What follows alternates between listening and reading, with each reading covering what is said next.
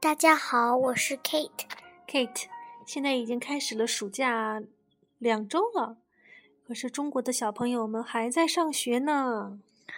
Wow, really? 是啊，他们的暑假要到七月中旬。我在想，next month July。对呀、那你快不快乐呀？放假啦？很快乐。好，记得好长时间、好长时间以前，一个小听众给我们发来了一个问题，他问一问，在英语字母里面的最后一个字母 W 是如何发音的？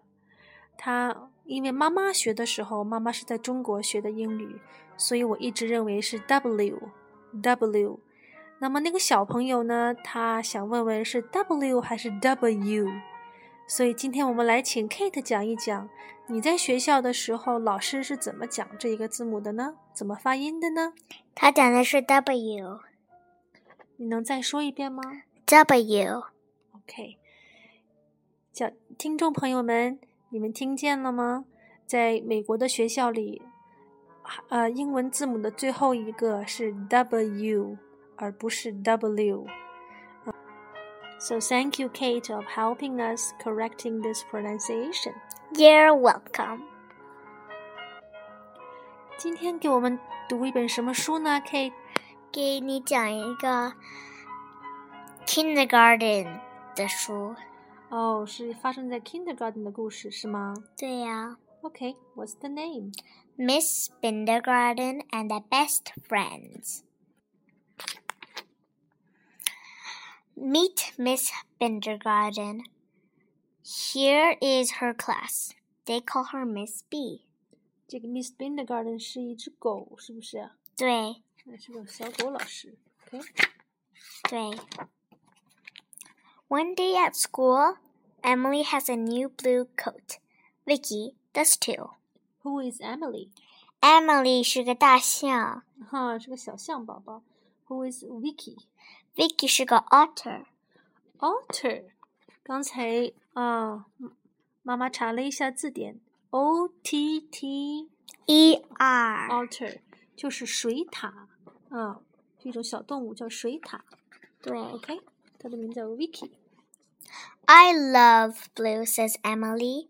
I love blue too, says Vicky. We match. 嗯，穿的是一样的。对呀。The next day, Vicky has yellow boots. Emily does too. 穿了黄色的，靴子。嗯 I love yellow, says Vicky. I love yellow too, says Emily. We match. The next day, Emily has a red hat. Vicky does too. We match, says Vicky. We both have red hats, said Emily. You look like twins, says Miss B. Hello, twin, says Emily. Will you jump with me? Yes, says Vicky. Hello, twin, says Vicky. Will you swing with me? Yes, says Emily. ，Kate，twin 是什么意思？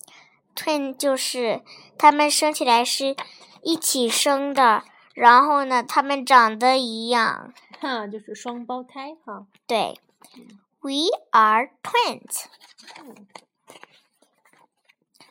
You are not twins, says Gwen.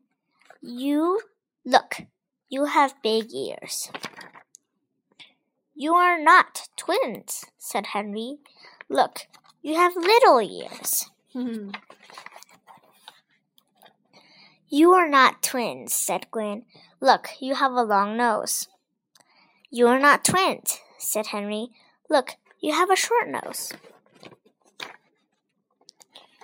We are not twins, said Vicky. We are best friends, said Emily.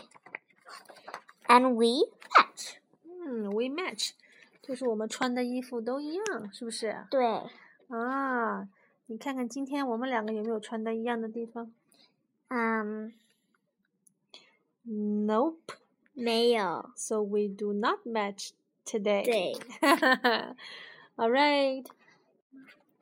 小朋友们和大朋友们，你们喜欢我的故事吗？下次再见吧，拜拜。